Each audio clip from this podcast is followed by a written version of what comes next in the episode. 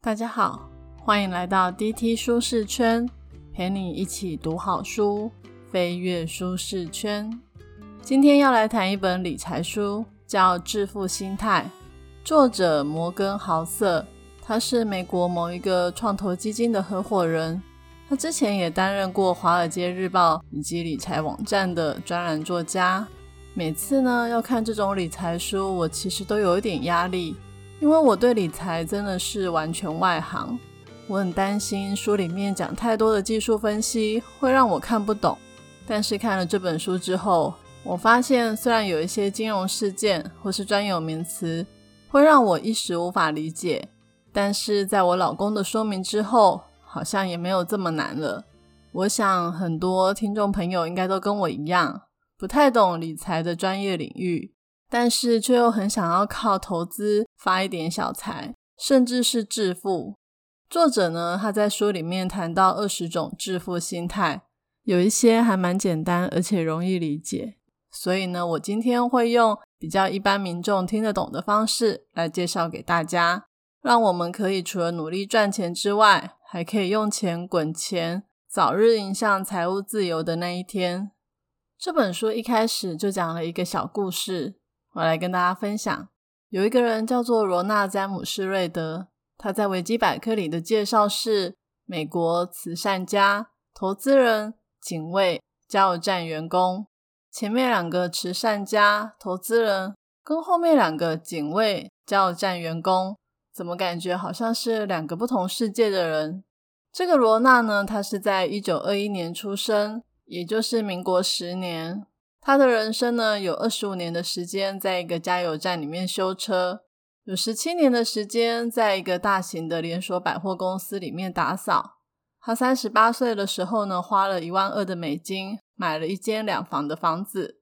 五十岁那一年，他的妻子过世，他终身没有再娶。他最喜欢的嗜好是砍柴。听到现在，你应该觉得这个人很平凡啊，怎么会变成投资人又是慈善家呢？二零一四年那一年，他过世了，享年九十二岁。但是，就是在这一年，这个乡下警卫居然成了国际新闻中的头条人物，因为一个平凡的警卫居然有八百万美金的财产，相当于两亿四千万的台币。他在遗嘱中呢，说要把六百万的美金捐给当地的医院还有图书馆。你是不是以为他中乐透？其实并没有。他只是省吃俭用，把钱投资在绩优股，耐心的等待几十年，就让少少的薪水变成了八百万的美金。所以他是投资人，也是慈善家。而就在罗纳过世的前几个月，有一个人叫做理查，他也登上了新闻头条。理查是哈佛气管研究所毕业的，也是美林证券的高阶经理人。他四十岁就早早退休，转行成为慈善家，感觉是人生胜利组，跟刚刚那个罗纳有天壤之别。理查有一栋超过五百平的豪宅，豪宅里面有两座电梯、两座游泳池、七个车库，每个月光维修费就超过九万元美金，两百七十万的台币。但是好景不长，二零零八年金融危机爆发后。他因为欠了太多的债，整个人破产，豪宅都被法拍了。一个是乡下警卫，一个是哈佛毕业的高阶经理人，但是最后的结局却是非常的极端。作者说，财务的成功跟学历、经验其实没有必然的关系，心态跟行为比专业学识还要更重要。而这种心态跟行为是一种软实力。也就是致富心态。作者发现，这种致富心态常常都被低估，所以这本书要告诉我们：我们不一定要很有钱，也不一定整天都要在投资市场里面打滚。但是，如果我们有正确的致富心态，一样可以有机会透过存款投资变有钱哦。所以，本集的 Podcast 将为你带来以下六个部分：一。运气与风险，二存钱与自由，三复利，四你和我，五预留犯错空间，六、满足感。第一个要介绍的是运气与风险。为什么一开始就要介绍运气与风险呢？因为投资这一件事情不像做菜，完全是你可以控制的。投资是由全球上亿的玩家跟数不清的行为组成的赛局，你只是其中一个小小的部分。不受你掌控的行动所产生的意外冲击，远高于你谨慎行动所产生的结果。不知道大家记不记得有一个跟投资有关的广告警语？大家可以去 Google 一个富兰克林基金的广告警语“欧巴桑篇”，就是呢有一群欧巴桑在念：投资一定有风险，基金投资有赚有赔，申购前应详阅公开说明书。最后有一个欧巴桑说：“下面公开说明书，我写啥记的说明书我都看无啊！” 我每次听到这段话都觉得好好笑。真的每个人都看得懂公开说明书吗？就算看得懂好了，这样子做出来的投资就没风险了吗？你有没有过一种状况，就是看到别人赔钱的时候，你一定会想说，他一定是做了什么愚蠢的决定？但是呢，如果换作是自己赔钱，你就会想说：我之所以赔钱，一定是因为倒霉的关系。为什么会这样呢？那是因为我们非常的了解自己，当初会这么做，绝对是经过深思熟虑的。所以，我们不会把失败轻易的归在自己的失误上，而是怪在风险。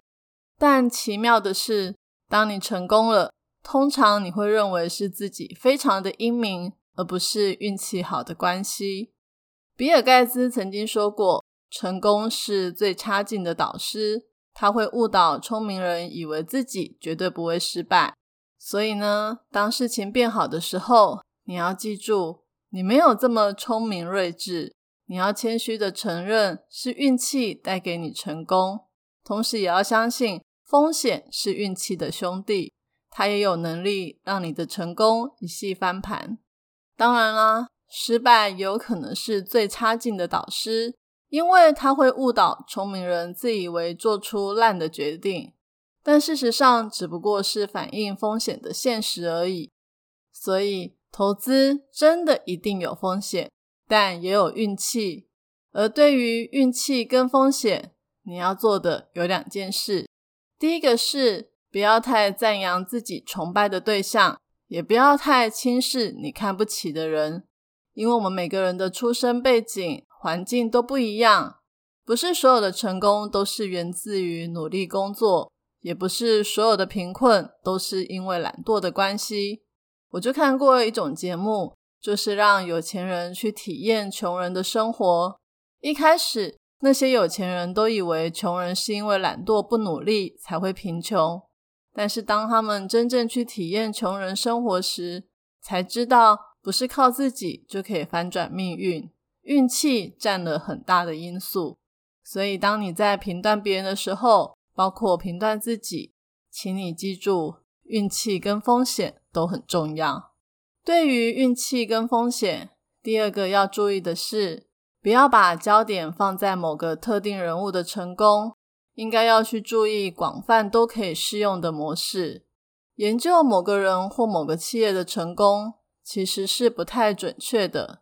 就像我不太喜欢看有一种书，只介绍单一企业或是单一人物成功的故事，因为往往造就单一企业的成功是包括天时地利人和，很难去确定到底是某个人做了什么才成功。也就很难复制到其他的企业或者是人的身上。就像如果你想要模仿巴菲特的成功经验，就很困难。他这一生中的成就，运气扮演的角色，说不定非常的吃重。而运气不是模仿就可以学得来的。第二个想要谈的是存钱与自由这一点呢，我在第八集赚钱更赚自由的。《FIRE 理财族》那本书里面有谈到这样的观念。我说过的理财书并不多，但很巧的是，这两本都很强调存钱。存钱这件事情，在我们上一辈的人来说是一件很平常，而且都一定会做的事。但是到了这个时代，却变成是需要提倡的事。像是卡奴、月光族这样的名称，都是在我二十岁左右的时候出现的。我就真的有朋友是卡奴，他每天都穿得光鲜亮丽，用名牌包包。我以为他很有钱，结果有一天他居然跟我借钱，我才知道他每个月都在付循环利息。现代人呢，没有办法存钱，跟低薪也有关系，生活都已经入不敷出了。怎么存钱呢？但是你千万不要灰心，低薪还是要存钱，少少的存也是存。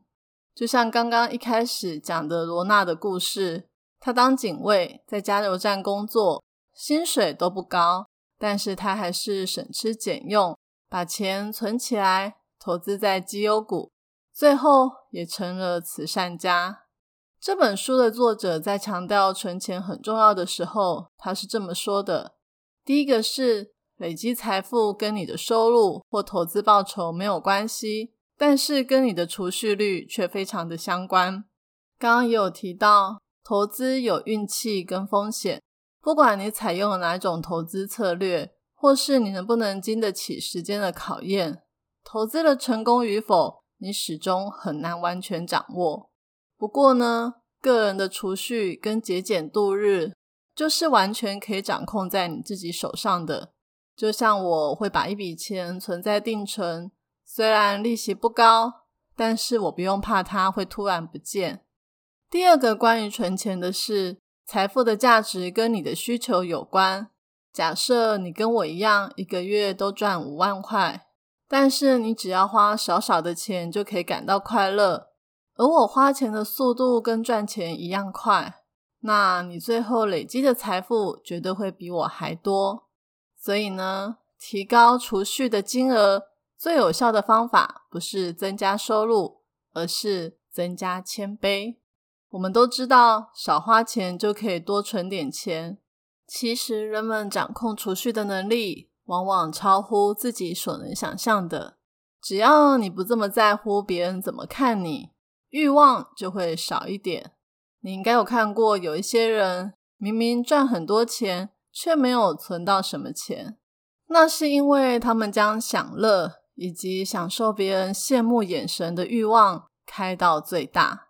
所以呢，有没有钱，往往是取决于你的心理状态，而不是真正的财务状况。有些人存钱是有目的的。像是买房子、买车、退休，这些都很好。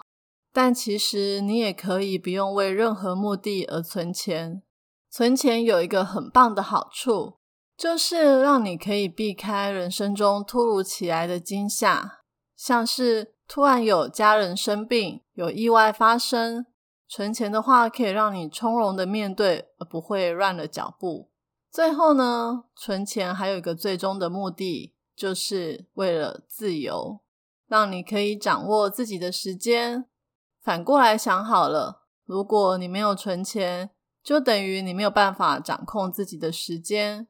当有什么不好的事情发生，你就没有办法应对。例如，你所工作的产业，假设有一天被淘汰了，连带你的技能也没有什么用处。那为了养家，你可能就要一天打好几份工才能够应付。另一种状况是，如果你有存钱，当世界发生了变化，产业即使被淘汰，你还是有足够的时间可以去学习新的技术，等待好的求职机会，让你可以活得更有尊严、更快乐。所以，存钱的好处真的很多，大家就努力存钱吧。第三个部分要介绍的是复利。复利相信大家都不陌生，就是一种以钱滚钱、以利滚利的状况。随着时间越长，复利的效果也会越明显。那为什么我们要特别谈复利呢？我们来一点惊人的数据好了。巴菲特在五十岁的时候，他的净资产差不多是三亿美金，相当于九十亿台币。听起来已经很吓人了，但是巴菲特在六十五岁的时候，他的净资产变成了三十亿美金，九百亿的台币，短短的十五年就涨了十倍。更可怕的是，巴菲特老爷爷经过了二十三年，在八十八岁的时候，他的净资产高达八百四十五亿的美金，相当于两兆五千亿的台币。八百四十五亿，耶，是六十五岁时三十亿的二十八倍。这个就是复利的力量，也就是说，随着时间累积，越到后期赚的钱越多，会大大的翻上 N 倍。我也是看了这本书才知道，原来巴菲特先生从十几岁就开始投资。他人生中花在投资的年数高达了七十多年。简单来说，他不只会投资，再加上他很长寿，才能够让复利的效果发挥到最大，变成全世界最成功的投资家。根据计算呢，巴菲特差不多是以百分之二十二的复利在累积财富。他并不是这个世界上投资报酬率最厉害的高手。有一个人叫做吉姆·西蒙斯，他每年呢是以百分之六十六的复利增加财富，速度是巴菲特的三倍。但是吉姆他到了五十岁的时候才确定他的投资步调，他现在也是八十岁左右，但是他的资产却只有巴菲特的四分之一。这个故事呢，就是要告诉我们，长时间的投资真的很重要。所以，如果你要投资或是存钱的话，真的要趁早。二十岁开始赚钱的时候就要开始投资，越晚越不好哦。你可能会想说，就算长时间投资，但是万一都选不到好的股票，应该也没有办法赚钱吧？那我们一样来说说巴菲特好了。巴菲特呢，他这一生拥有四百到五百只的股票。但其中只有十只股票为他赚进大部分的财富，也就是说，你大可以搞砸一半的机会，最后还是有可能大赚一笔。通常呢，我们如果投资赔钱，会觉得很严重、很在意，但其实多数的事情会失败是正常的。作者在这本书中举了一个很特别的例子，他说，假如有三个人 A、B、C。在一九零零年到二零一九年这一百一十九年当中，投入股票市场，哇，一百一十九年呢，好长寿哦！在这一百一十九年中呢，A 他每天都投资一块钱到股票市场，风雨无阻哦。B 呢有点小聪明，他一样每天投资一块钱到股票市场，但是他在经济衰退的时候就卖光股票。等到衰退期结束之后，再重返股市。C 呢，它跟 B 一样，只是它还是会先观望一阵子，比 B 还要晚一点回到股市。大家猜猜看，A、B、C 三个人哪一个人的投资成效最好？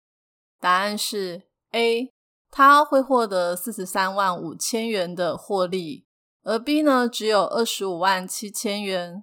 C 跟 B 差不多，在这一百一十九年当中，有约莫二十六年是衰退期，但 A 保持冷静，持续每天都投资，所以呢，他比 B 跟 C 获得更多的财富。这个部分的结论就是要告诉我们，投资要看长，撑下去就对了。巴菲特的合伙人查理·蒙格说。要让复利发威的首要原则就是，没有必要的话，绝对不要打断它。如果你担心自己还是很不会选股，没有关系。连作者都说，要让自己在股票市场中胜出真的很难。他呢，现在都是投资一些低成本的指数型基金，你也可以学他这样投资。在台湾的话，你可以选择 ETF 这种。指数型股票基金这样的投资相对都是比较稳健的。第四个部分是你和我，这个标题取得很有趣。其实呢，就是指说你要小心从玩另外一种游戏的玩家中得到财务线索。这个意思呢，就是在投资的圈圈里面，每个人对于投资都有不同的目标跟规划，所以看待投资的角度也不太一样。举个例子来说好了，你今天应该要花多少钱来买 Google 的股票呢？这个答案取决于你是谁。你是希望长期持有 Google 三十年吗？让复利尽情发挥？这样的话，你要付出的合理价格跟未来三十年 Google 折现后的现金流分析有关。如果你觉得三十年太久了，十年你就想要卖掉 Google 的股票。那你就要去分析未来十年科技业的发展潜力，还有 Google 的管理团队有没有办法持续获利。假如你觉得一年就够了，那你要注意的是 Google 目前的产品销售周期，还有这一年有没有可能会有空头的走势。有的人可能会觉得用年来计算都太长了，当冲最快。如果是这样的话，那你根本就不用研究这么多，只要看准一个波段买进卖出就好了。因为呢，大家对同一个标的投资的心态都不太一样，所以就很容易产生一种状况：对某个人来说，这个价格非常的荒谬，可能对另外一个人来说却是非常的合理。这个部分，你和我要探讨的就是，每个人在投资市场要玩的游戏并不相同。你要小心，不要从玩另外一种游戏的玩家那里得到财务的线索。就以两千年网络泡沫化的例子来看，差不多在一九九九年的时候，雅虎的股价超高的，比营收高出好几倍。那个时候追的不叫本意比，而是本梦比。对于短期操作的人来说，股价高还是可以买得下手，因为只要有涨。卖掉就可以赚一笔，但是长期来看，雅虎真的有这么厉害吗？可怕的是，因为当时网络产业的股价不断的在上涨，让很多本来想要做长期的投资者转成短线操作。这个时候，就是像我们刚刚说的，长期的玩家已经从短期操作的玩家那里得到财务线索，这使得长期的玩家开始改变他们的做法。他们心里可能会想说：“这些人一定是拥有我所不知道的资讯，所以才会这么疯狂。那我也跟着一起买好了。”但其实那些短线交易员虽然买在高点，但是他当天就会卖掉，所以买多高并不重要。而长期的投资者却是想要长期拥有，反而呢却买在了高点。最后的结局大家也知道。那时候的网络产业根本就没有这么高的价值，却一堆人买在高点。后来网络泡沫化产生，很多人也就因此血本无归。你和我这个部分就是要告诉大家，你要确认自己现在在玩的是一个什么样的游戏，不要受到玩不同游戏的人影响，抛弃你认为应该如何投资的原则。接下来要讲的是，我觉得很重要的一点，就是预留犯错空间。简单的说，就是给自己留退路。就像一开始谈到，投资充满了运气与风险，有太多不确定的事会发生，所以犯错是有可能的。你要留给自己允许失败的空间。几乎呢，每一件跟金钱有关的事情，其实都要预留犯错空间。但是很多人都不太会帮自己预留犯错空间，为什么呢？主要来说有两个原因。第一个是承认事情将不如自己预期的那样，会让人感到不舒服。像是你就是觉得这只股票会涨，你才会买，现在就要你想，万一跌的话怎么办？你要设立多少停损点？这种感觉会让人觉得很不开心。第二个原因是。如果先预设自己会犯错，那又要怎么样全心全意为现在的行为做努力呢？感觉自己好像很没有信心，没有那种孤注一掷的勇气。但其实预留犯错这种保守的避险做法，是为了要让你能够走更长远的路。比尔盖茨在微软创业的初期，他在银行里面保留了足够的现金。他说，就算一年之内公司都没有赚钱，他一样可以支付员工整年的薪水。而巴菲特呢，在找接班人的时候，他也说，他需要的人选是从骨子里就意识到风险、懂得规避风险的人，包括规避从来没有发生过的风险。有一些创投公司会要求创办人列出各种风险以及应对方式，即便有些风险感觉好像不太可能会发生，但还是要列出来，像是水管破裂、淹掉了一间办公室。执行长碰到诈骗，创办人突然发疯等等，听起来虽然很好笑，但这都是为了防范风险，避免单点故障。就像飞机上有很多关键系统都有备援系统，而备援系统也有自己的备援系统。而理财最大的单点故障就是只依靠一份薪水来支付短期花费的需要，没有存款。没有把自己觉得会花费的额度跟未来可能的支出之间拉开差距，这就回到为什么要存钱那一部分所说的，存钱帮助我们避免人生中突如其来的惊吓。作者说，他自己的资产当中有百分之二十是现金，这个比例大大的超过很多理财顾问所建议的水准。他说他会这么做是因为。现金就像财务独立里面的氧气，当他遇到人生的意外的时候，他就不用被迫把股票卖掉，让复利中断，预留犯错空间，可以让你忍受投资市场中各样的波动。而这样的忍耐力，也可以让你坚守更长的时间，让你等到机会落在对你有利的局面。最后要跟大家介绍的是满足感。这个呢，是我老公特地在二十种致富心态中挑选出来的。我一开始觉得这个有什么好讲的？我们从小不就是被教育要知足常乐吗？这不是人生中很基本的道理吗？但是我老公说错，在投资这个金钱游戏中，不管是有钱人还是一般人，大多数的人都没有办法跳脱想要更有钱的欲望。要有满足感是一件很困难的事。这本书里面也举了几个故事来讲，人没有满足感的时候有多可怕。有一个人叫做古普塔，他出生在印度的贫民窟，青少年的时候呢就父母双亡，他算是社会中非常底层的人。我曾经上网去查他怎么变成亿万富翁，但是找不到。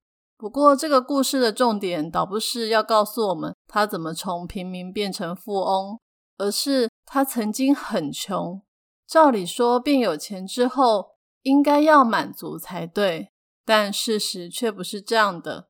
两千零八年的时候，古普塔的身价高达一亿美金，他是投资银行高盛的董事，在金融危机的时候。他提前知道巴菲特打算投资五十亿美金协助高盛渡过难关，这个消息很少人知道。通常这个时候也应该要保密才对。但是古普塔他想要更有钱，他马上打电话给他的避险基金经理人，叫他大量买进高盛的股票。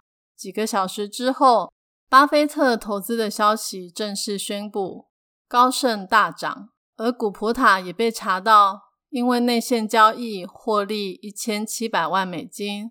最后，古普塔跟他的基金经理人都被抓去关起来。这个真的是我们这种小老百姓不懂的地方。有钱人就已经够有钱了，为什么还要冒这种风险做违法的事？最后害自己一辈子的前途都没了。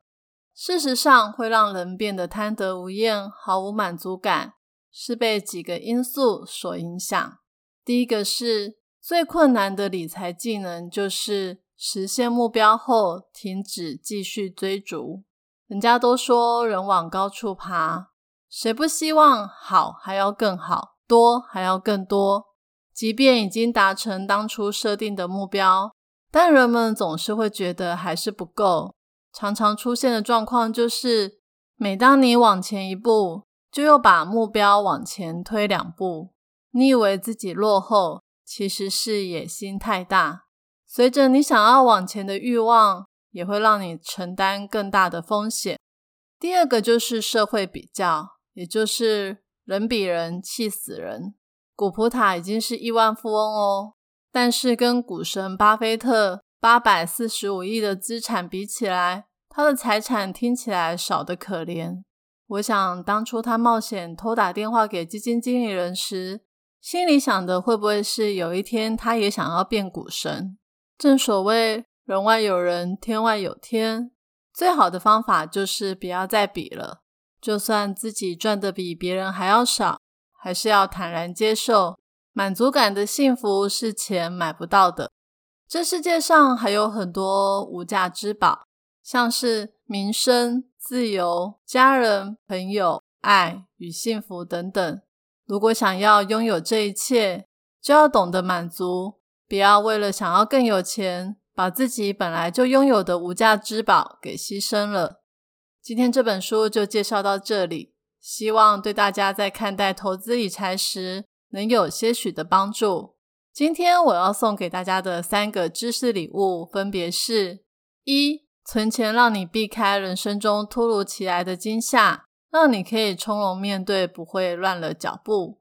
二，让复利发威，首要的原则是，没有必要的话，绝对不要打断它。时间长了，你就是赢家。三，懂得满足，让你赢得人生，而不是一时的财富。我已经把我今天所有的重点都放在我的部落格 Podcast 的说明栏有连结哦。这一集的题目是：听完了这本书之后。你是否也有独到的致富心态，想要跟大家分享呢？欢迎留言跟我分享你的看法。愿上帝帮助我们了解，投资有运气也有风险，用长期投资、复利发挥的心态，稳健的投资，有计划的存钱，预设犯错空间，以满足感面对金钱的一切，早日获得财务自由。做掌握自己时间的主人。我是 Tilly，DT 舒适圈，一周一本好书。我们下周见，拜拜。